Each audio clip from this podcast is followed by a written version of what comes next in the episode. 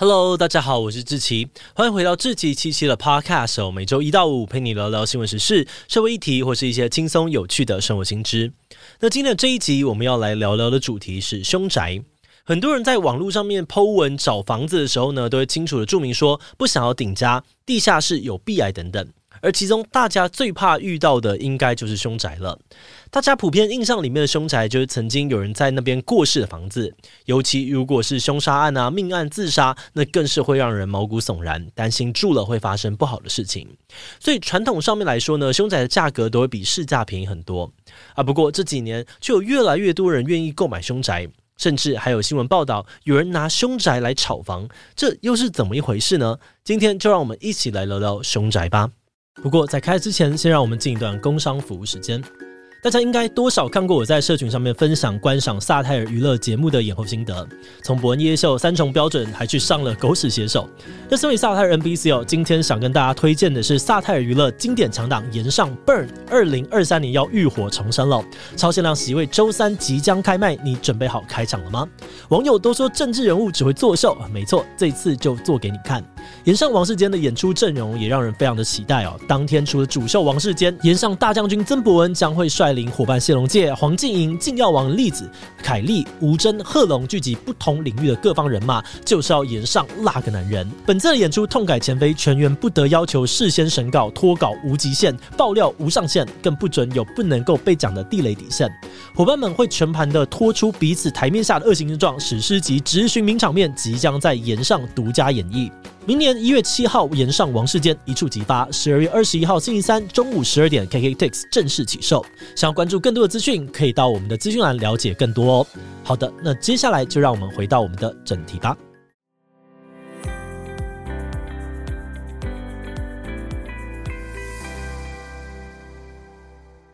在讨论凶宅之前，我们首先要厘清一下凶宅的定义，到底怎么样子的房子算是凶宅？以一般民间的说法哦，其实只要是发生命案的第一、第二，甚至是第三现场，都可以算是凶宅。这边指的命案，除了有凶杀案、自杀、轻生之外呢，也包含了意外身亡。譬如某人待在家里遇到瓦斯中毒丧命，那他过世的这间房子也可能变成凶宅。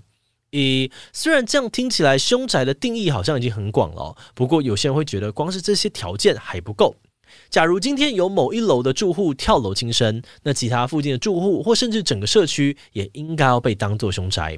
而除此之外呢，还有人呢会主张说，就算没发生事故，只要房子的地基是墓园、废墟改建的，或是整体的风水磁场不太好等等，那只要会影响住户心理安宁，这些建物都应该要算是凶宅。那从以上的这些条件来看呢，你会发现说，每个人对于凶宅的定义其实蛮不一样的。不过法律上面规定的凶宅，因为会牵涉到权利义务，所以就有比较明确的条件了。在法律上面，要构成凶宅，必须要符合三大要件。第一，就是这个事故的种类必须要是凶杀、自杀或是其他非自然死亡的事件，像是火灾啦、一氧化碳中毒等等。也就是说，如果今天呢是有个长辈常年生病在家，最后自然死亡，那这间房子就不算是凶宅。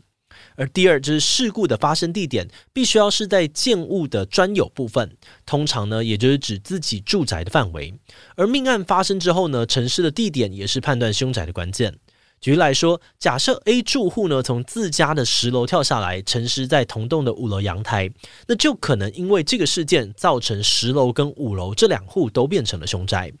但如果是 A 从顶楼坠下，最后沉尸在社区的中庭，那因为案件的发生地点跟沉尸地点，也就是顶楼跟阳台都是属于公共区域，所以就不会导致任何一户变成凶宅。而第三是事故发生的时间必须是在卖方持有的期间。这是什么意思嘞？我们可以举个例子哦。假设呢，现在 A 有一栋房子，这个房子里面不幸发生了命案，变成了凶宅。那如果 A 这个时候把房子卖给了 B，这栋房子在法律上面还是一样算是凶宅啊。不过，如果在 B 持有房子的期间都没有发生任何非自然死亡的事件，那等到 B 再度脱手转卖的时候，这间房子就不会再被算作是凶宅了。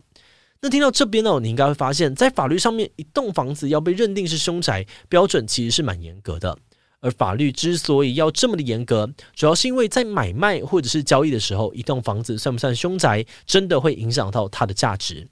根据我们查到的资料，如果是发生凶杀、自杀的凶宅，那它的市场售价大概是一般房屋的六到八折。如果是新闻事件等级，例如像是灭门惨案啊、分尸案，那售价甚至会跌到六折以下。尤其发生事故之后就马上出售的凶宅，那个价钱还会压得更低。不过，在台湾房价普遍很贵的情况之下，有些人会因为预算不足而开始考虑凶宅。有的人觉得说啊，只要自己没做亏心事，住凶宅根本不会怎么样啊，反而是穷比鬼还可怕吧？像之前呢，还有网友在脸书社团发文求租屋的时候，还特地注明自己要租凶宅，而且多凶都没有关系，只要租金便宜就好。而且，随着台湾房价越来越高，凶宅的价格也变得越来越香，让这几年凶宅市场变得异常的热络，甚至还有所谓的投资客盯上了这个市场，把凶宅变成了炒房的新工具。投资客之所以会想要炒作凶宅，基本上是出于两大原因。第一点是，大家会那么怕凶宅，一般都是因为担心住在里面会发生不好的事情嘛。可是投资客买房也不是为了自己住，所以就算呢这房子再凶再恐怖，反正都跟他没有关系。那只要够便宜，然后找得到人接手，对他们来说就没有凶不凶的问题了。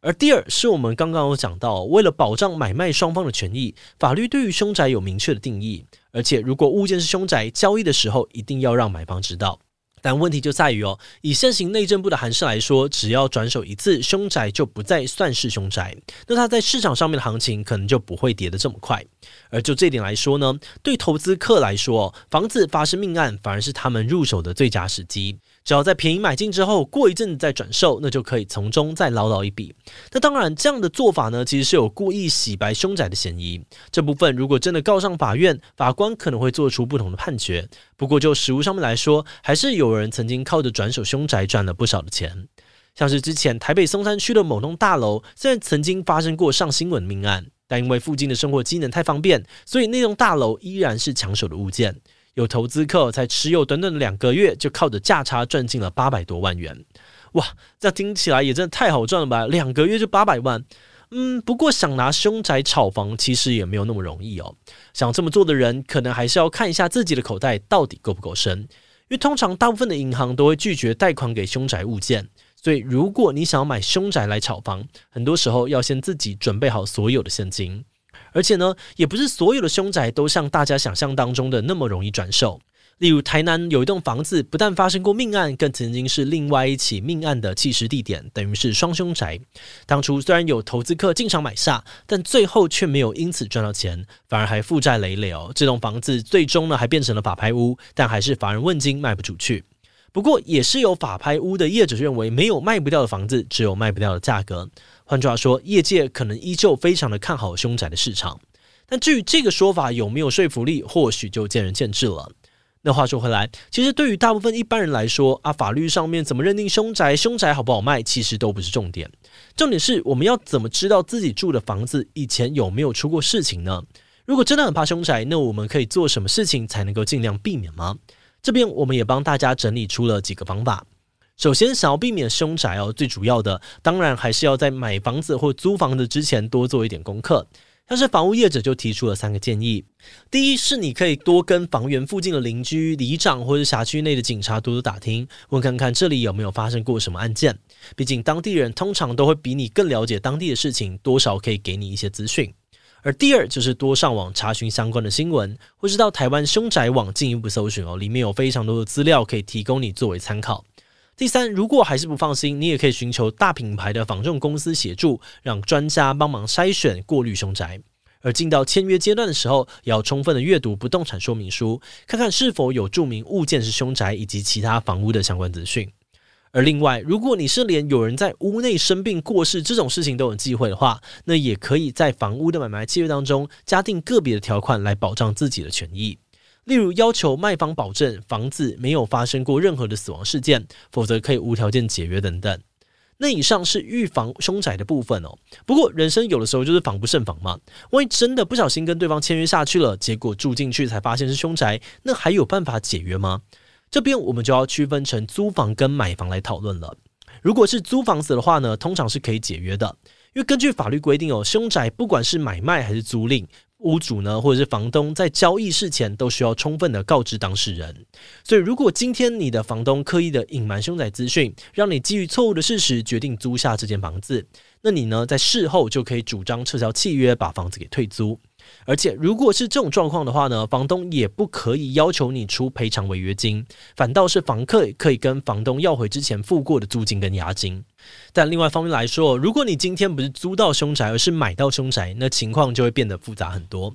理论上，如果不小心买到凶宅，还是可以挽回的，因为在法律上面，凶宅是属于物质瑕疵，也就是有瑕疵的房子，所以卖家应该要负起相关的担保责任，买家也可以要求解约跟打折。只不过，这可能会有很多种不同的状况，要一个一个分开来讲。首先，根据民法规定哦，如果我们买的房子之后发现是凶宅，虽然照理来说是可以要求解约或减少售价的，但你一定呢要在发现后立刻的通知卖方，在六个月内向卖方提出请求才有效。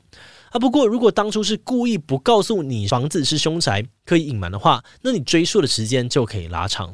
在交屋的五年内随时都可以提出。诶，不过还有一个比较尴尬的情况是，万一对方骗你说不是凶宅，结果你住进去都没有发现，过了五年之后才知道这是凶宅，那不就亏大了吗？嗯，实际上，如果走到这步，你可能已经无法要求解约或者打折了。但还是有一条路可以尝试哦，那就是在交屋后的十五年内向卖方请求损害赔偿，弥补买到凶宅的损失。而且，如果卖方当初是故意欺骗你，那他可能也触犯了刑法的诈欺罪。不过，因为凶宅的争议通常比较复杂哦，不但要去衡量财务上面的损失，不同的案件也会有不同的判决结果。实际上面还是要以法官的判断为主。